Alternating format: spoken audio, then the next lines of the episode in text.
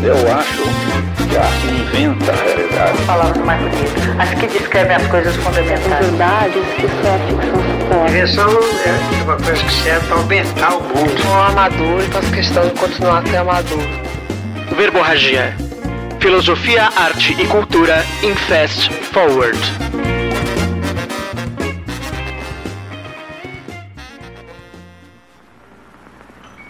Um homem de gênio é produzido por um conjunto complexo de circunstâncias, começando pelas hereditárias, passando pelas do ambiente e acabando em episódios mínimos de sorte.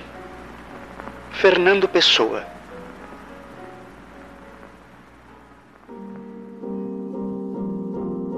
Estamos acostumados com a ideia do gênio.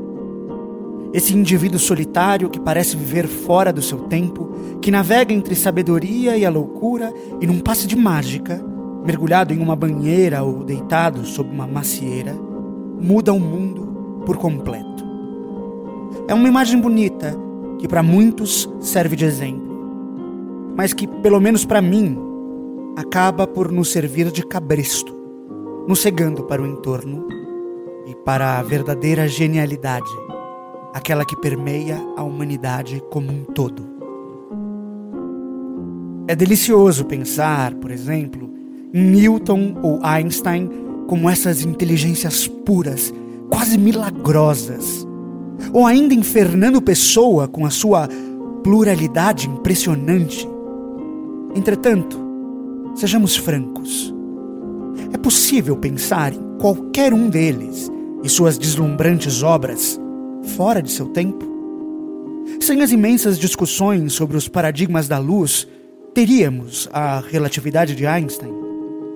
Se não escrevesse em português, se não vivesse na canoa de pedras, Portugal, teríamos o múltiplo Fernando Pessoa? Newton teria coragem de contrariar Aristóteles sem Galileu, Kepler, Barrow? Inclusive, o próprio Newton teria dito: Se eu vi mais longe, foi por estar sob ombros de gigantes. Em sua versão da metáfora criada por Bernardo de Chartres, que dizia que os sábios do presente só vêm longe porque são como anões empolerados sobre gigantes. Eu entendo o apelo do gênio. É libertador pensar que a nossa insignificância se deve à nossa falta de capacidade. O gênio nos redime. Afinal, quem somos nós diante do brilho ofuscante dos olimpianos? Se são eles que constroem a história, nos resta unicamente o descanso e a omissão. E é nesse ponto onde a inocência morre e o conforto se transforma em alienação. É evidente que a contribuição dessas mulheres e homens para com a humanidade é fantástica. Mas isolá-los do resto de nós não ajuda a nossa compreensão do todo. Pelo contrário. Além de nos deixar presos à nossa aparente insignificância histórica, o gênio já foi e ainda é usado para abafar outras vozes potentes, mas inconvenientemente distantes dos centros constituídos de poder. E para exemplificar isso, eu gostaria de falar sobre Charles Darwin e um ilustre desconhecido aos olhos do Ocidente, Al Jarris.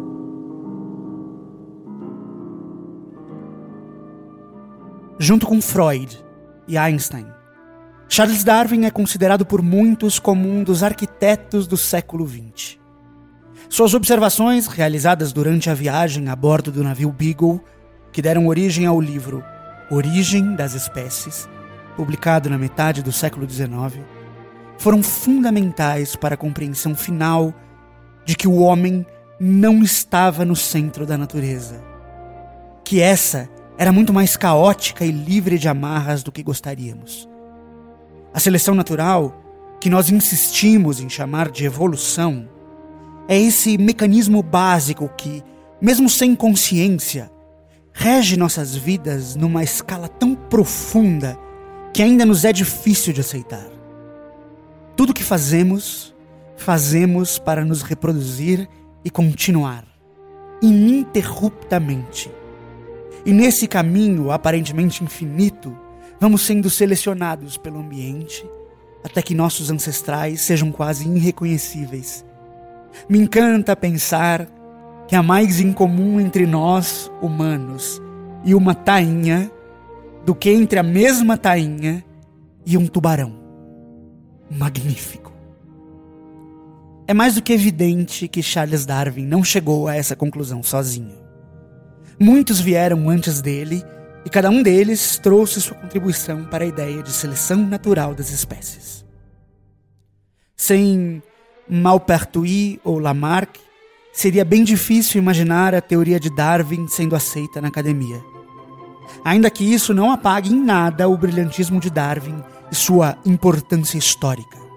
Charles Darwin rompeu o último elo com o divino que nos restava, afastando a religião cristã do centro do poder constituído e tornando o Ocidente no que é hoje. Mas um homem, vindo de um lugar que hoje nos parece improvável, chegou às mesmas conclusões quase mil anos antes. Seu nome é longo e, para mim, que desconheço a pronúncia do árabe, quase impronunciável. Mas ele ficou muito conhecido em sua época por seu apelido, o de Olhos Saltados, ou em árabe, Al-Jarris.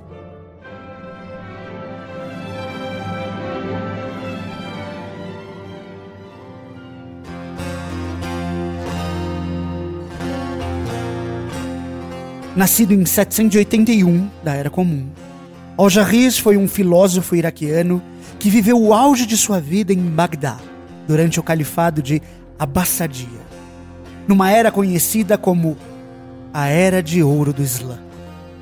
Durante esse período da história, o mundo árabe era o epicentro da produção científica do mundo. Esse califado se baseou no próprio Corão para entender que nas palavras do próprio Maomé, a tinta de um acadêmico é mais sagrada que o sangue de um mártir.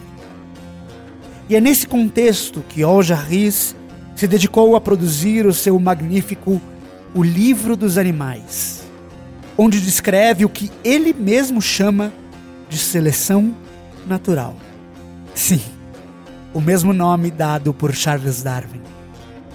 Naquela época, instalado em uma cidade que nós ocidentais estamos acostumados a pensar como um local desolado, de guerra e obscurantismo, Al-Jarris chegou à conclusão de que os animais passavam características a seus descendentes, que eles competem por recursos e que essa competição seleciona os mais adaptados, transformando-os em novas espécies.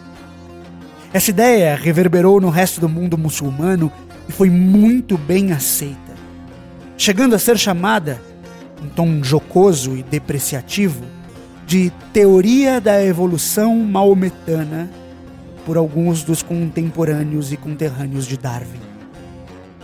É muito difícil dizer com certeza que Darwin conhecia a obra de Al-Jarris. Mais difícil ainda é afirmar que foi influenciado por suas ideias.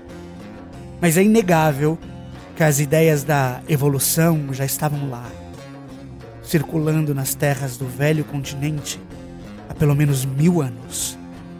Fico aqui fantasiando um jovem Darwin, ainda caminhando para uma vida de clérigo anglicano, entrando em contato com essas ideias de um brilhante muçulmano do século VIII, que fariam germinar nele uma das mais importantes teorias científicas da história, que mudaria para todo sempre a humanidade. Hoje a maioria de nós só conhece Darwin, e isso é triste. Espero que Al Jarris tenha seu merecido lugar na história, porque ele, Darwin e milhões de mulheres e homens, passo a passo, mudaram e mudarão o mundo.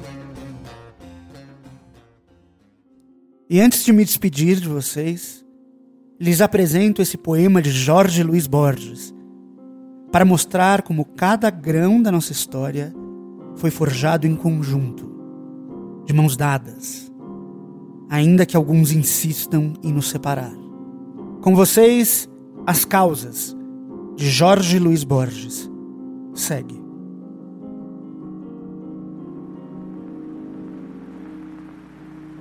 Todas as gerações e os poentes, os dias, e nenhum foi o primeiro a frescura da água na garganta de Adão, o ordenado paraíso, o olho decifrando a maior treva, o amor dos lobos ao raiar de alba, a palavra, o exâmetro, os espelhos, a torre de Babel e a soberba, a lua que os caldeus observavam, as areias inúmeras do Ganges, Shang-Tzu e a borboleta que sonhou, as maçãs feitas de ouro que há nas ilhas, os passos do errante labirinto, o infinito linho de Penélope, o tempo circular dos estoicos, a moeda na boca de quem morre, o peso de uma espada na balança.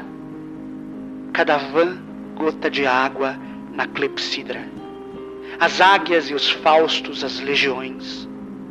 Na manhã de Farsália, Júlio César, a penumbra das cruzes sobre a terra, o xadrez e a álgebra dos persas, os vestígios das longas migrações, a conquista de reinos pela espada, a bússola incessante, o mar aberto, o eco do relógio na memória, o rei que pelo gume é justiçado, o incalculável pó que foi exércitos, a voz do rouxinol da Dinamarca, a escrupulosa linha do calígrafo, o rosto do suicida visto ao espelho, o as do batoteiro, o ave do ouro, as formas de uma nuvem no deserto, cada arabesco do caleidoscópio, cada remorso e também cada lágrima.